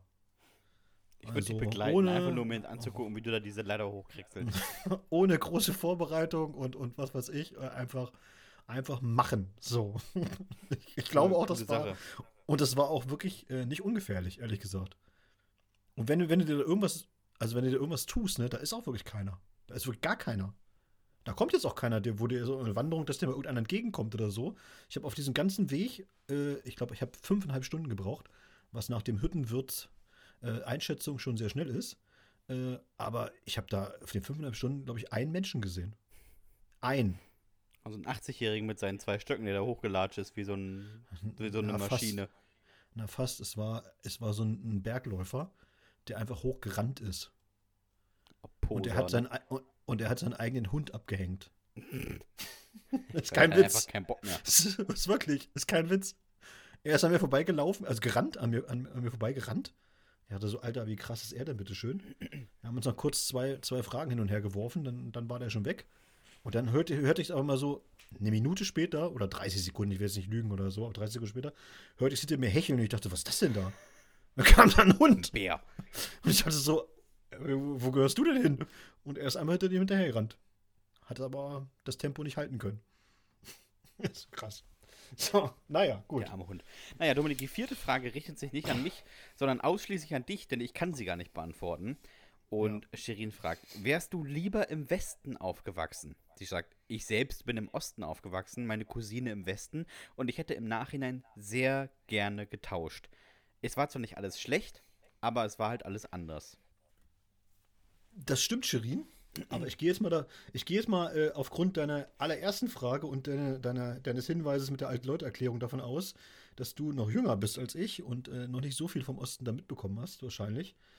Ähm, ich sag mal so, diese Erfahrung hätte man nicht unbedingt machen müssen, im Osten groß zu werden oder aufzuwachsen und so weiter. Aber, jetzt kommt das große Aber, ich halte das tatsächlich für sehr sinnvoll und, und sehr wertvoll, weil ich natürlich äh, zwei ganz unterschiedliche Gesellschaftssysteme kennengelernt habe. Und das ist so eine, eine Erfahrung, die möchte ich wirklich nicht missen.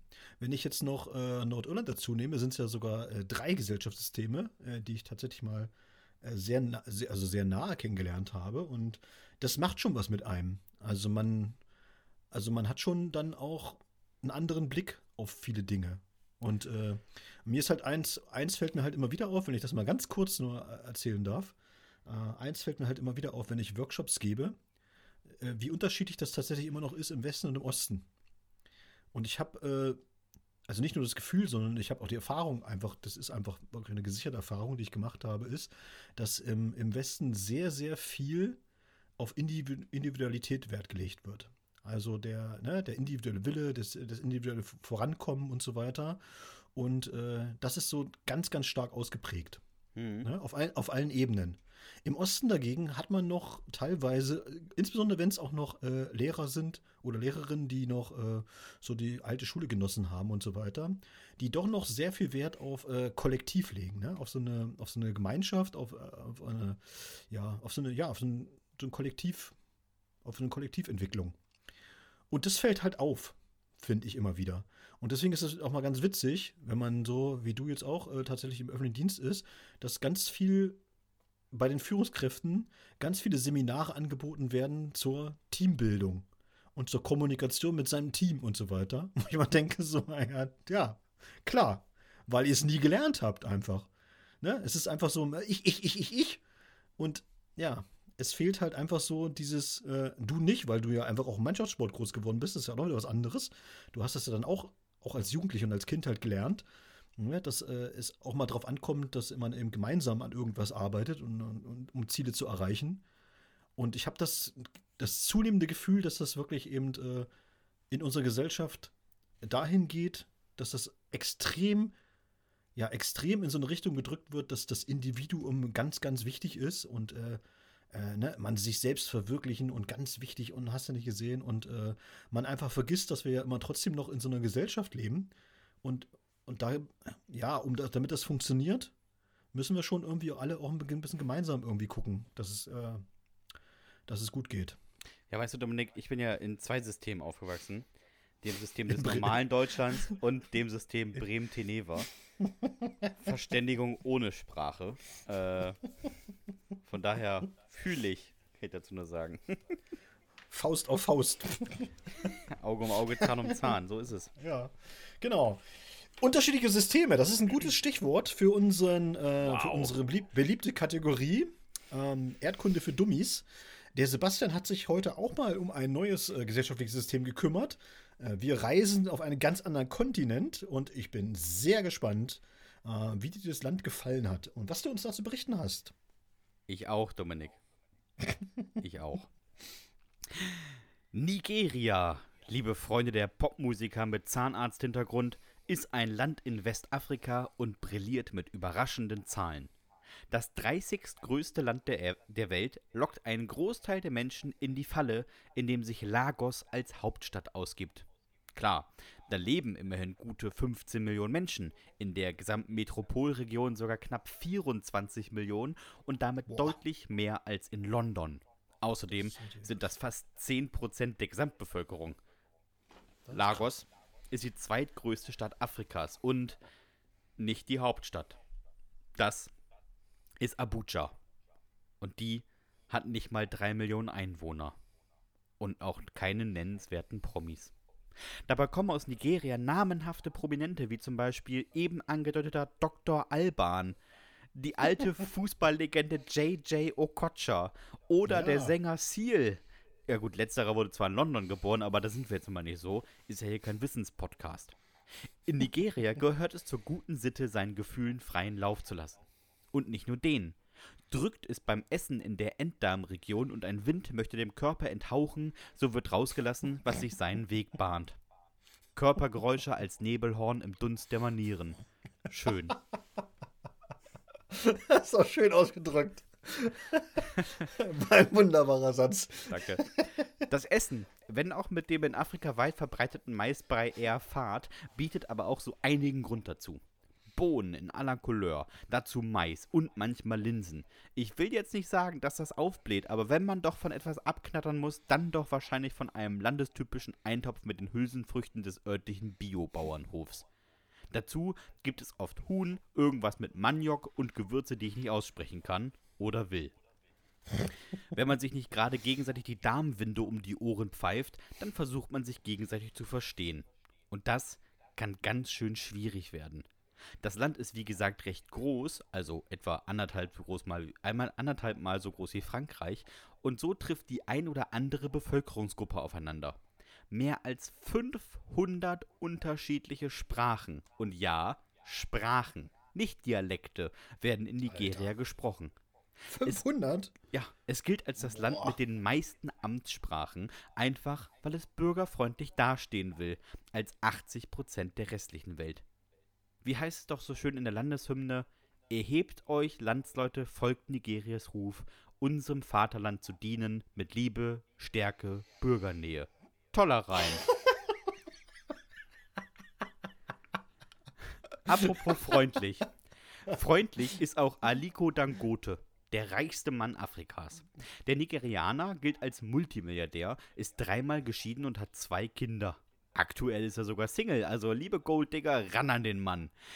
Neben seinen Geschäften in der Zuckerindustrie, der Zementindustrie, dem Bankenwesen, dem Handel mit Öl, dem Handel mit Sand, dem Handel mit Produkten aller Art, ist er nebenbei halt auch noch ein richtiger, richtiger Gutmensch. Der Mann spendet im Jahr gut 100 Millionen Dollar für gute Zwecke. Sei es die Bekämpfung von Polio, dem HI-Virus, der Armut, irgendwo spendet er immerhin. Außerdem vergibt er Mikrokredite, bei denen deutsche Banken blass werden, die es kleinen Bauern ermöglichen, sich Geräte für den Anbau zu kaufen und eben nicht mit 17.000% Zinsen warten. Daumen hoch für dich, Aliko. Also, das sage ich heute, Stand April 23. Man weiß ja nie, wann die nächste Sau durchs Dorf getrieben wird und was so aufgedeckt werden sollte. Vielleicht kommt in drei Monaten raus, dass er Jungfrauen klaut, um deren Blut zu trinken. Wer weiß das schon. In Ja, Nigeria. Hä? Muss man vorsichtig sein Ja, heutzutage. ich, das stimmt. äh, alles ist ja alles unter Vorbehalt. In Ja. Nigeria ist es in der Regel sehr warm. Sehr, sehr warm. Im Mittel liegt die Temperatur bei kuscheligen 28 Grad. Nachts kühlt es dafür aber auch mal auf 21 Grad ab. Tauwetter für Dicke und den Bartels. und vielleicht macht gerade diese Wärme auch ein bisschen, ich sag mal, verrückt. Denn neben Hollywood und Bollywood ist das cineastische Epizentrum Nollywood entstanden. Und ich sag euch, Leute, da wird mal richtig auf die Trashkarte gesetzt. Stories, die nur gaskranke Fünfjährige einfallen. Special Effects, die meine Oma besser mit dem Tageslichtschreiber hätte herstellen können. Und das alles mit meist nicht mehr als einer Handvoll Darsteller, die mehrere Rollen im Film besetzen. Neben Nollywood-Filmen wirkt eine einzige aus dem Zusammenhang gerissene Folge GZSZ wie ein französischer Arthouse-Film, den man nachts um drei auf Arte guckt. Wenn man nicht gerade Nollywood-Produktionen guckt, guckt, versuchen sich viele nigerianische, meist junge Männer am Love-Scanning. Scamming. Eine wilde Form des Internetbetrugs, bei dem mittels gefälschten Profilen in Singlebörsen und sozialen Netzwerken einfachen Menschen das Geld aus der Tasche gezogen wird, weil deren angeblich Angebetete, und ich sag bewusst Angebetete, denn über 90% der Opfer sind Männer, irgendwelche Geldsorgen hat und Hilfe braucht. Die Kreativität reicht hierbei vom Hubschrauberunglück, Gefangenschaft über willkürlichen Militärdienst in Dritte Weltländern bis hin zum vorgetäuschten Tod und der Zahlung für die Wiedergeburt. Ha, und dafür zahlen die Spacken auch noch. Hier wären wir dann wieder bei einer ganz eigenen Folge GZSZ. Kommen wir also lieber zum Sport. Nigeria schickt seine Olympioniken sowohl zu den Winter- als auch zu den Sommerspielen. Wobei man bei den Sommerspielen mehr absahnt. Oh ja, was heißt absahnen? Dreimal Gold, zehnmal Silber, zwölfmal Bronze. Viel Leichtathletik, ein bisschen Boxen, mehr war da nicht. Der Stabhochsprungrekord liegt bei 4,60 Meter. Gut für eine Berliner Altbauwohnung, schlecht für Stabhochsprung. Dafür hält die Hürdenläuferin Tobi Amusan den Weltrekord auf der 100-Meter-Strecke mit 12,12 Sekunden. Boah. Mit Hürden im Weg. Alter Falter, so lang brauche ich über die erste. Auch Rekordhalter, aber über einen etwas längeren Zeitraum, ist der Niger Nigerianer DJ Obi. Er hat zwar nichts mit dem Baumarkt zu tun, hat es aber geschafft, das längste, ununterbroch das längste ununterbrochene DJ-Set der Welt aufs Parkett zu scratchen. Zehn Tage, beziehungsweise ganz genau 229 Stunden, legte er am Stück Platten auf. Du Scheiße. Am Stück. Und ohne dabei zu schlafen. Die Vorgaben für das Set waren übrigens maximal 5 Minuten Pause, Pause pro Stunde. Es muss mindestens eine Person auf der Tanzfläche tanzen und kein Track darf sich innerhalb von 4 Stunden wiederholen. Keine Wiederholung innerhalb von 4 Stunden. Nehmt das Radio 21. Es geht also doch. Es geht doch. Enden wir so langsam vorerst mit einem Sprichwort, bevor ich mit der großen Rechnerei anfange. Die Küchenschabe kann wunderschön singen und tanzen, aber die Henne hindert sie daran, ihre Kunststücke auch tagsüber vorzuführen. Okay, Das ist, muss man sacken lassen, sag ich mal. Ne? was auch immer das jetzt heißen mag. Wandelt man übrigens die Buchstaben des Wortes Nigeria in Zahlen um und addiert diese, dann ergibt das 63. Ja, keine Ahnung, was man jetzt mit der Info anfangen soll, aber ich dachte, ich erzähl's mal. 1963 haben sie wahrscheinlich irgendwie äh, die Unabhängigkeit erlangt. Ja, Von ja, irgendwem. ja, ja, ja. Oder Von irgendwem. durchschnittliche Todesalter oder sowas. Aber das ist auch, kann ich auch sagen, Nigeria ist ein echt ich würde mal sagen, junges Land und hat eine hohe Fruchtbarkeitsrate. Mhm. Also, äh, ich glaube, Fruchtbarkeitsrate in Deutschland ist ja 1,57 Kinder. 1,53, Entschuldigung. Ja. Und äh, in Nigeria ist man da ganz leicht drüber.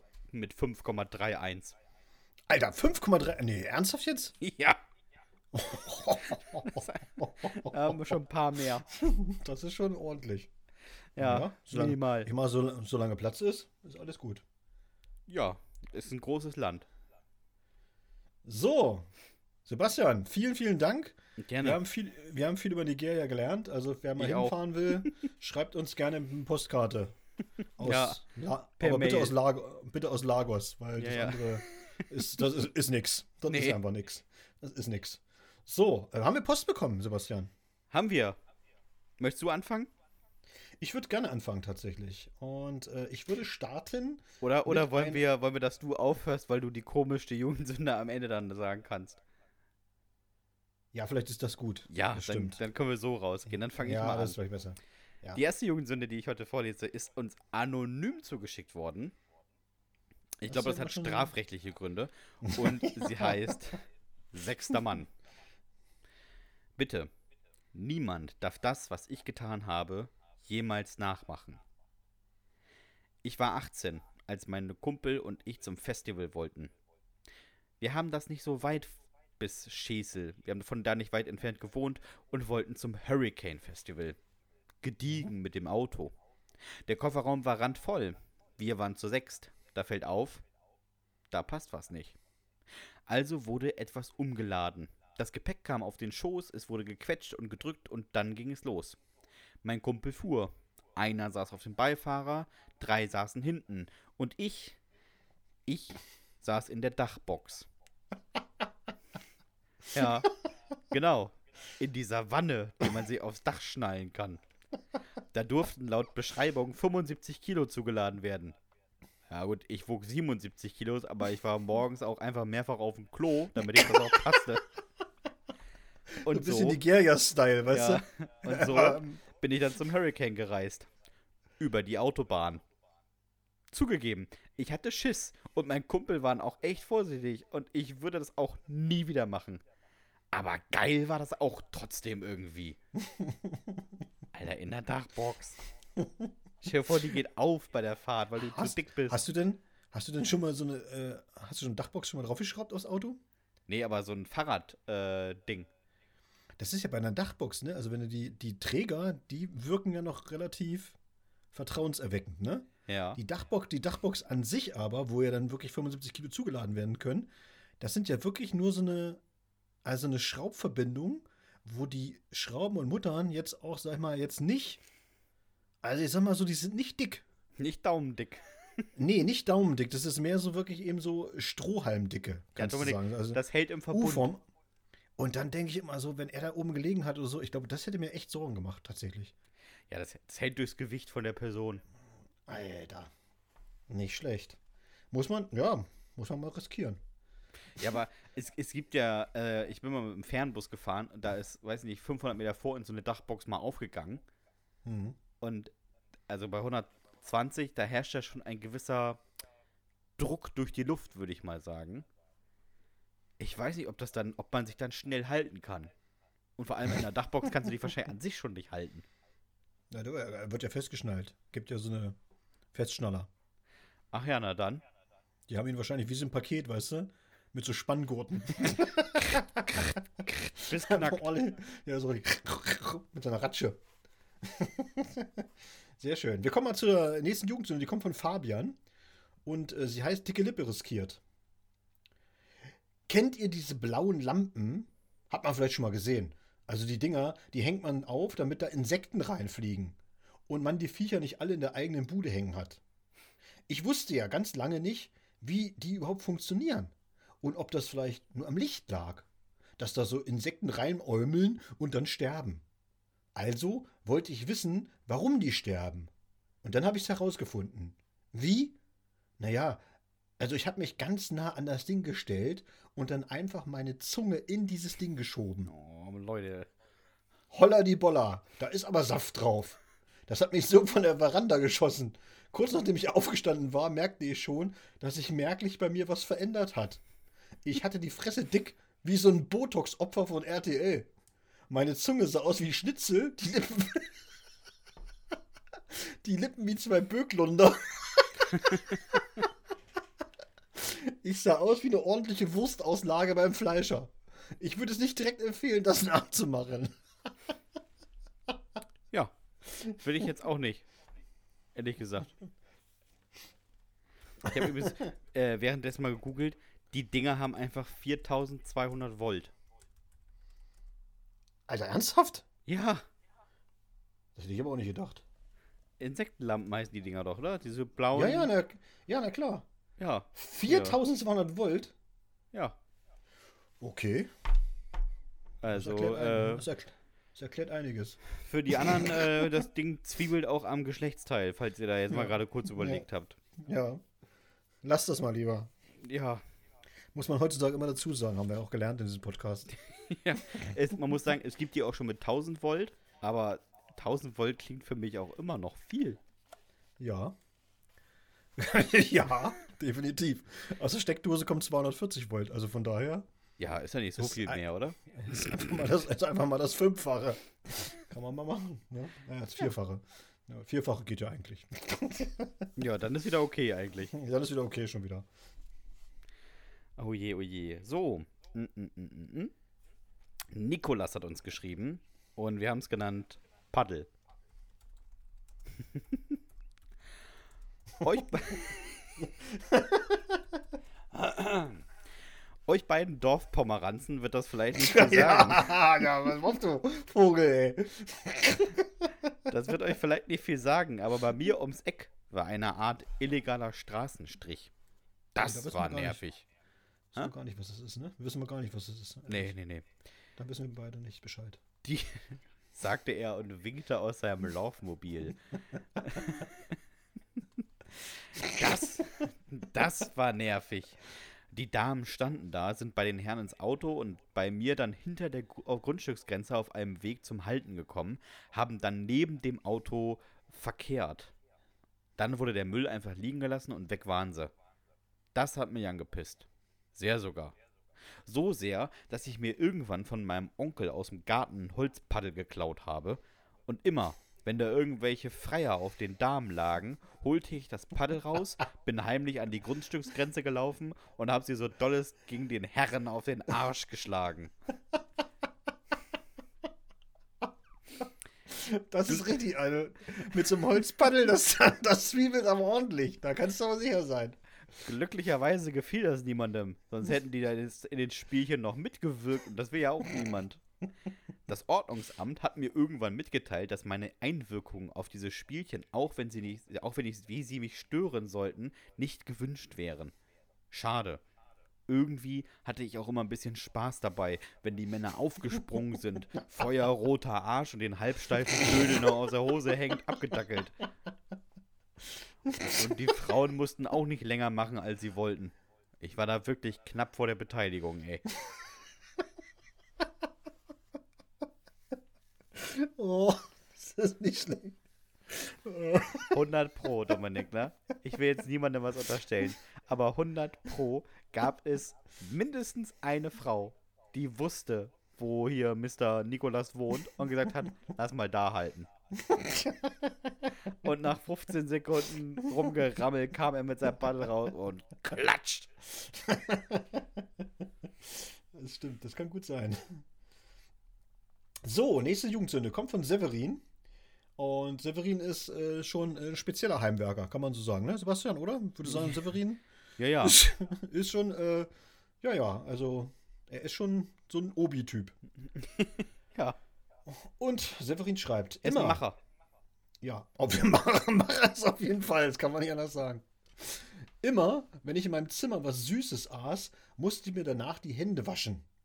Das Nervigste daran war, dass ich dafür aus meinem Bett, aus meinem Zimmer, über den Flur bis ins Bad musste, um da am Waschbecken meine Hände zu waschen. Das war ein sehr weiter Weg, obwohl mein Zimmer doch direkt ans Bad grenzte und ich jeden duschen hörte. Es war ganz klar, was passieren musste. Ich brauchte ein Waschbecken in meinem Zimmer. Ganz klar. Dafür wartete ich bis zu den Ferien. Meine Eltern mussten arbeiten und die Gelegenheit wurde genutzt. Aus dem Keller holte ich die Hilti und setzte den dicken Bohrer auf. Dann hielt ich meine Hände so, wie ich sie gerne halten wollte, wenn ich sie wusch und markierte mir die Höhe an der Wand. so, weißt du, wozu auch einfach messen? Messen ist was für Anfänger. Finde ich einen guten Gedanken. So, aber ein Waschbecken muss ja keine genormte Höhe haben. Nee, ist einfach völlig egal. Ein Stück weiter darunter sollte dann das Waschbecken sein. Ich setzte den Bohrer an und bohrte los. Nach etwas mehr als 30 Sekunden ging es beim besten Willen nicht weiter. Hm, schien Stahlträger erwischt zu haben. Also setzte ich ein paar Zentimeter links nochmal an. Wieder erwischt. Oh, schade. Das siebte Loch war durch. ich ging ins Bad und schaute nach. Aus der gesprungenen Fliese guckte der Bohrkopf. Hm, naja, also, hm, musste noch etwa 20 Zentimeter weiter nach links. Ich ging in mein Zimmer und bohrte 20 Zentimeter weiter nach links. Ein Loch. Wieder sprang eine Fliese. Ah, ich vergaß, dass ich ja spiegelverkehrt hätte bohren müssen. Jetzt musste ich also 40 Zentimeter in die andere Richtung. Man lernt nicht aus, sage ich immer. Damals schon. Ja, schade. Dann Wer das nicht verstanden hat, sollte sich einfach mal an der Wand stellen und das probieren. dann hatte ich scheinbar das richtige Loch gefunden. Erst dachte ich kurz, es geht ja gar nicht. Aber dann, mit etwas Kraft ging es eben doch. Es kam Wasser. Ja, ich war wirklich sehr dumm. Ich zog die Bohrmaschine aus dem Loch. Mir sprühte das Wasser entgegen und ich stand da mit meinem extra gekauften Wasserhahn. Vom eigenen Taschengeld, von der Backe abgespart. Und jetzt wusste ich nicht, wie ich das Ding anbringen sollte. Ich? Hm, ich blieb aber ruhig. Ich nahm die Hilti, ging damit in den Keller, verstaute sie, holte meinen Fußball aus dem Regal und ging auf den Bolzplatz.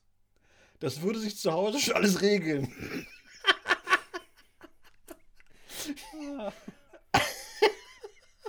Als es bei der älteren Dame unter uns aus den Deckenlampen regnete, hatte es sich geregelt. Die Feuerwehr kam, stellte Wasser ab und informierte meine Eltern.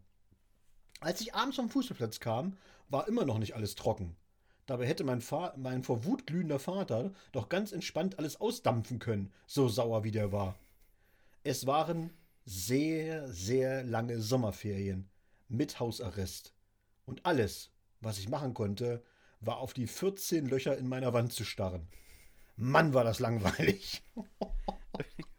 14 Löcher.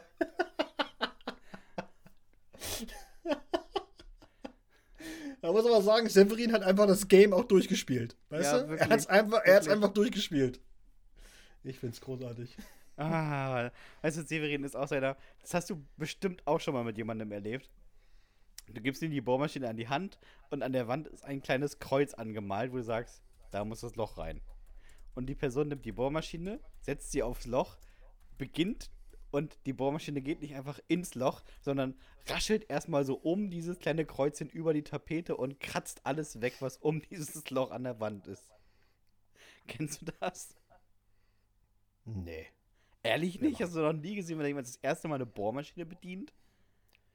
Nee, ich, noch, ich nehme den Leuten, wenn die sagen, sie haben noch nie gebohrt, nehme ich den immer weg.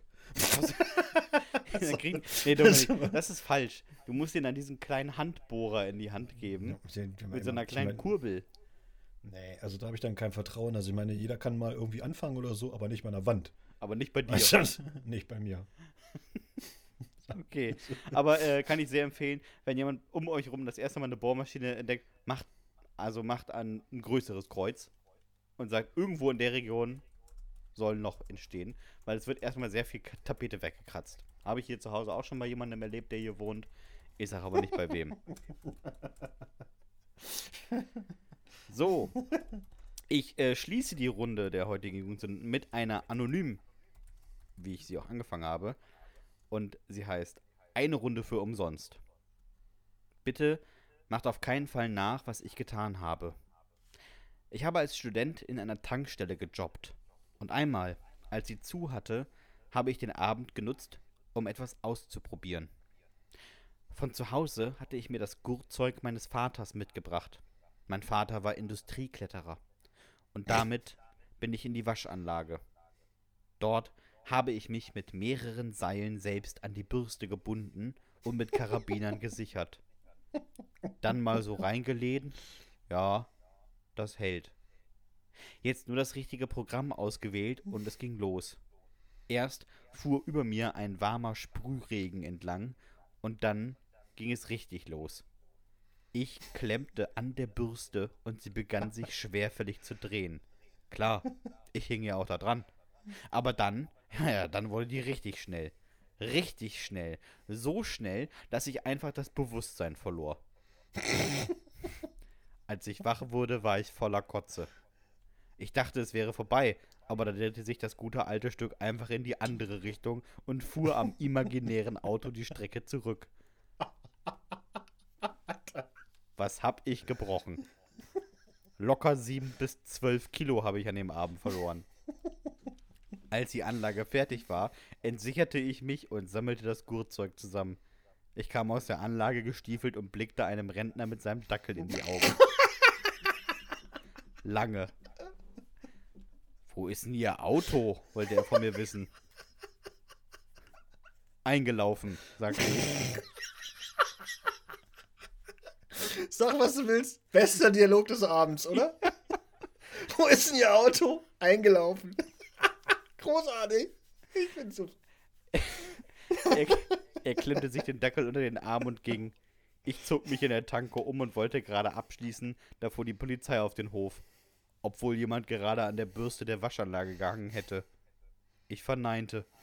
Die beiden hätten sich das auch nicht vorstellen können, entschuldigten sich für die Störung und verließen den Hof. Ich ging nach Hause. Es war ein unangenehmer Heimweg, denn aus meinem Rucksack stank es nach altem Wasser und Kotze. Ich würde es wieder tun. Oh, nee. Ei, ei, ei. Stell dir mal vor, du, denkst, ne? du machst so einen richtigen, so einen richtig komischen Move wie er, kommst irgendwo raus und da steht einfach so ein älterer Mann mit seinem kleinen Dackel und sagt, haben sie es gerade echt gemacht? Nee, wieso? Das haben sie sich eingebildet. Oh, der ist wirklich gut. Der ist wirklich gut. Aber kennst du dieses, dieses, diesen Geruch? Äh, Ich weiß genau, was er meint, weißt du? Wo er jetzt, weil weil er geschrieben hat, so es stank aus meinem Rucksack nach altem Wasser.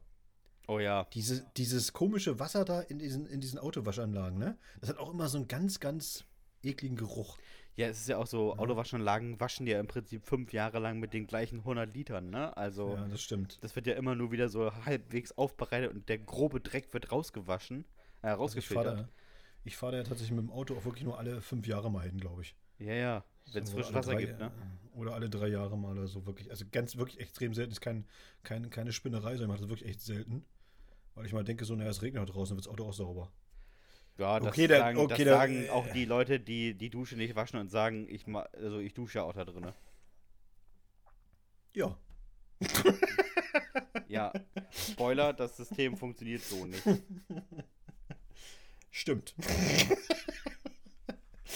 so, kommen wir zur letzten Jugendsünde des heutigen Abends. Sie ist auch anonym eingesendet worden und das aus gutem Grund. Äh, Wir sagen ja immer entweder äh, kriminell oder sehr ekelhaft und äh, hier ist das Zweitere. Findest du? Und wir, ja, auf jeden Fall. Und wir haben es genannt komischer Auflauf. Also, ich war mal auf einer Party und möglicherweise habe ich das Essen nicht vertragen. Und das könnte daran gelegen haben, dass ich zu viel und zu willkürlich gegessen habe. Oder möglicherweise an den beiden Radlern, die ich getrunken hatte. Also jedenfalls brodelte es in meinem Bauch. Nun war das so eine Party, bei der sich die meisten nicht wie üblich in der Küche aufhielten, da dort das Buffet aufgebaut war, sondern sich in der restlichen Wohnung verteilten. Mir war schlecht. Sehr schlecht. Ich riss also die Schränke auf und suchte einen Eimer. Ich fand allerdings nur eine Auflaufform, in die ich dann hineinbrach. Das war mir peinlich. Also griff ich mir Alufolie und deckte die Auflaufform ab. Ah, Dann, dann ging ich mit ihr durch die Wohnung und schob sie unter das Bett des Gastgebers. warum? Nicht ohne die beiden im Bett Korpulierenden zu stören. Ich entschuldigte mich bei ihnen, zog meine Jacke an und verließ die Party. eine Woche später traf ich den Gastgeber, der mir sagte, dass seit der Party sein Schlafzimmer furchtbar stank. Ich erzählte ihm, dass ich dort hereinstolperte und dort zwei Vögelnde sah. Er sagte, dass das deswegen schon nicht so riechen würde. Von der Schale erzählte ich mir aus Scham lieber nicht. Großer Zeitsprung. Vier Monate lang schlief der Gastgeber auf der Couch, weil sein Bettzeug auch trotz mehrfachem Waschen einfach komisch roch. Bis, bis er unter seinem Bett leuchtete und endlich die Schale mit mittlerweile teilweise mit Schimmel überzogenem Erbrochenen fand. Leider konnte nie geklärt werden, wer das eigentlich war. Ich hoffe, es bleibt so.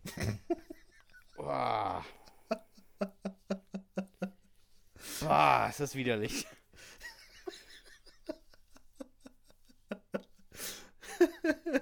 Aber man muss ja mal eins dazu sagen, jetzt Sebastian, ne? Ganz ehrlich. Ja.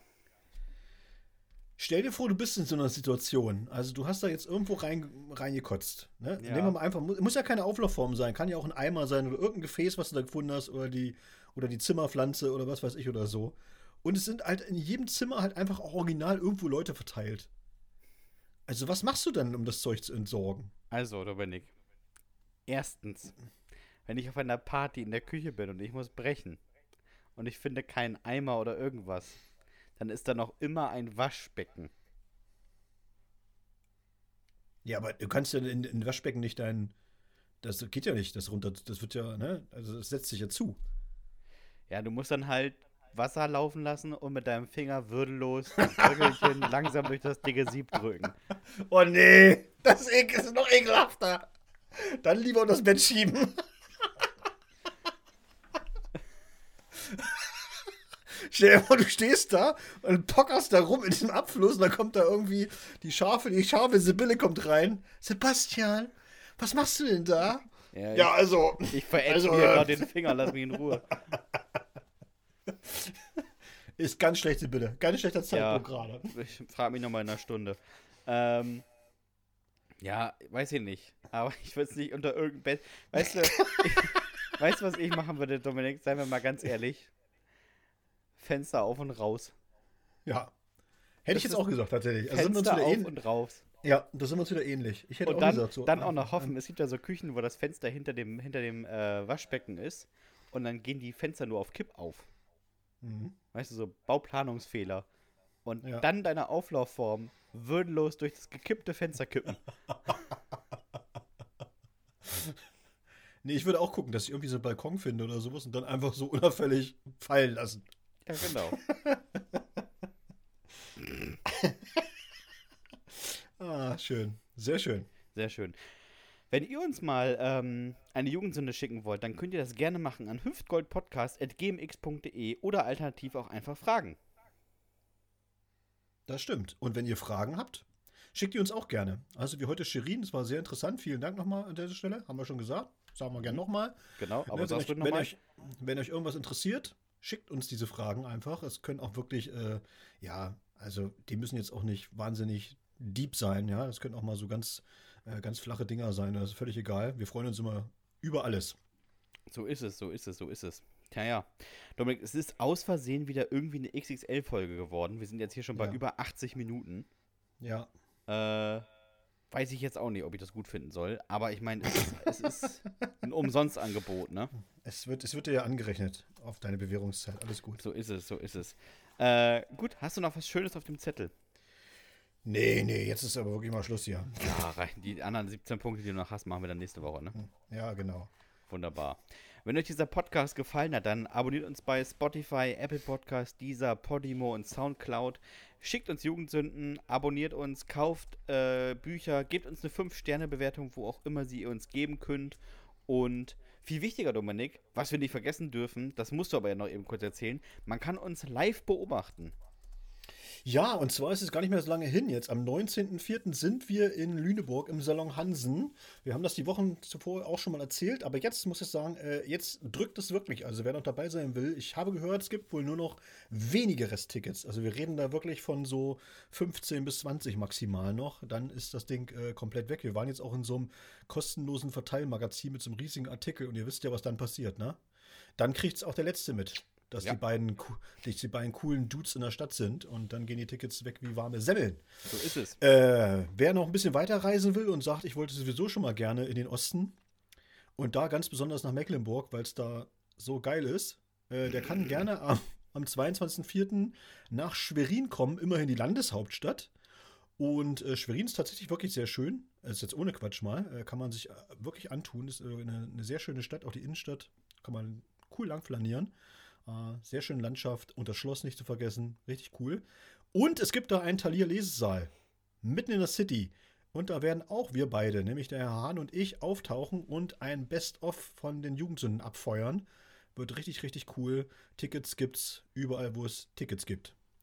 Und der letzte Veranstaltungshinweis: äh, 19.08. sind wir wieder im Waldbad Bürgerteich in Helmstedt zu unserem Sommer-Special. Das wird dann wahrscheinlich auch eine XXL-Folge werden, aber live. Ja, Wir, denken uns wieder, wir denken uns wieder allen möglichen Kokolores aus und äh, ja, richtig. wird schick. Und wieder einen Termin vergessen, Dominik. 24. Juni sind wir auf Usedom. Ja, nee, das habe ich dir überlassen. Du kannst ja auch mal was sagen. Ach so, ja, äh, dann äh, 24. Juni auf Usedom. Wo genau gehen wir noch bekannt, weil weiß ich nicht. Ähm, Kann ich jetzt schon mal sagen, äh, das ist das Mitmach-Sommerfest im Goethepark. Und äh, der Goethepark ist so ein ganz kleiner Park. Also das Heringsdorf ist ja nicht wahnsinnig groß, das werdet ihr schon finden. Und äh, ja, da sind wir dann da live auf der Bühne und machen ein bisschen Programm für die Leute, die sich den ganzen Tag über in Workshops gequält haben. wunderbar. Mhm. Ich kann auch noch meine eigener Verantwortung sagen, zwei Wochen vorher in Bad Zwischenahn sind auch Dominik und ich. Allerdings ist Dominik nur Teilnehmer meiner letzten, letzten, letzten, letzten Veranstaltung, ähm, die nicht mit Hüftgold zu tun hat. Ähm, und da ist große Abschiedsfeier im Park der Gärten. Kauft euch Karten. Gibt noch ungefähr 1000. Also haltet euch ran. Haltet euch ran. Ja. Die werden schnell, es werden schnell weniger. Ja, die anderen 1500 sind schon weg, Dominik. Ja, eben. Das ist kein Scherz. Ja, worum ging es nochmal? Äh, Poetry Slam. Klima, ne? Klima war das Thema. Ja. Kommt auf jeden Fall vorbei. Ich würde mich sehr freuen, wenn man da einige Leute sieht. So, und jetzt wirklich, also jetzt mal wirklich Ende. Schalt den Bums hier aus. Dominik, hast du noch irgendwelche letzten Worte? Nein. Macht's gut, Nachbarn. Tschüss.